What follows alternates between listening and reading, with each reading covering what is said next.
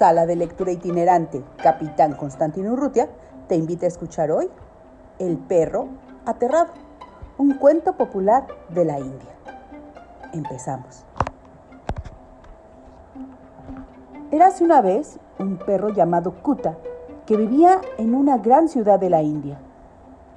No tenía dueño y se dedicaba a vagar por las callejuelas olfateando todas las esquinas casi siempre buscando algo para comer. Su vida era tan solitaria que solía recurrir a la imaginación para hacerse una idea de cómo eran las cosas, de cómo funcionaba el mundo. Se puede decir que Kuta se pasaba el día haciendo conjeturas de esto, de lo otro y de lo más allá. Por ejemplo, si una señora lanzaba a la vía pública las obras de su comida, él pensaba, ¡Wow! ¡Qué generosa es esa mujer! Seguro que me ha visto, se ha dado cuenta que tengo hambre y muy amablemente ha tirado los huesos para que yo me los coma. O si un niño arrojaba un palo al aire, sonreía y se decía a sí mismo, ¡ay, qué niño tan simpático! Lo lanza lejos porque sabe que a los perros nos encanta ir a buscar palitos y pelotas. Estoy convencido de que lo que quiere es jugar conmigo y si él pudiera me llevaría a su casa. Kuta veía la vida a su manera desde su punto de vista particular y era feliz. Era un perro muy feliz. Sucedió que un día pasó por delante de una reja que servía para delimitar un espléndido jardín. Casualmente, la puerta de entrada estaba abierta de par en par. ¡Wow! ¡Qué sitio tan bonito! Y no parece peligroso. Daré una vueltecita a ver qué encuentro. Entró y se paseó tan campante, como si fuera el señor de la propiedad, entre árboles altísimos y flores exóticas de aromas exquisitos. Por fin, después de un largo recorrido, llegó a un estanque lleno de pececitos azules. Ante una visión tan encantadora, comenzó, como siempre, a fantasear.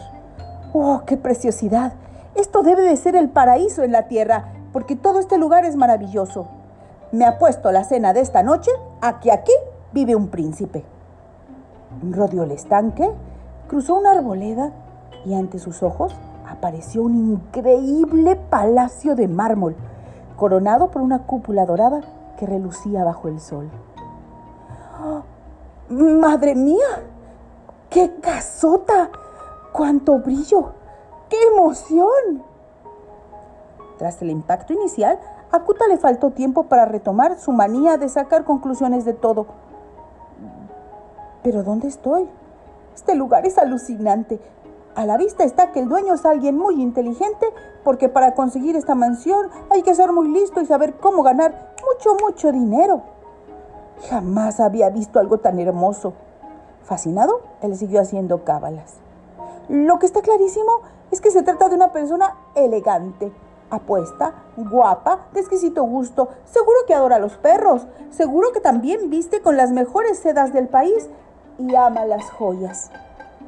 Kuta se moría de ganas de entrar, por lo que dejándose llevar por sus cuatro patas flacuchas, se plantó en la impresionante escalinata de la entrada, no vio a nadie y siguió barruntando quién sería el afortunado poseedor de esa casa tan fabulosa.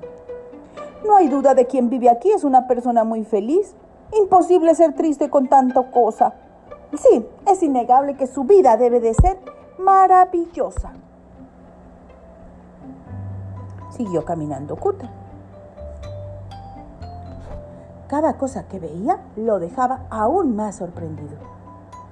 Entonces dio unos golpecitos en la pared.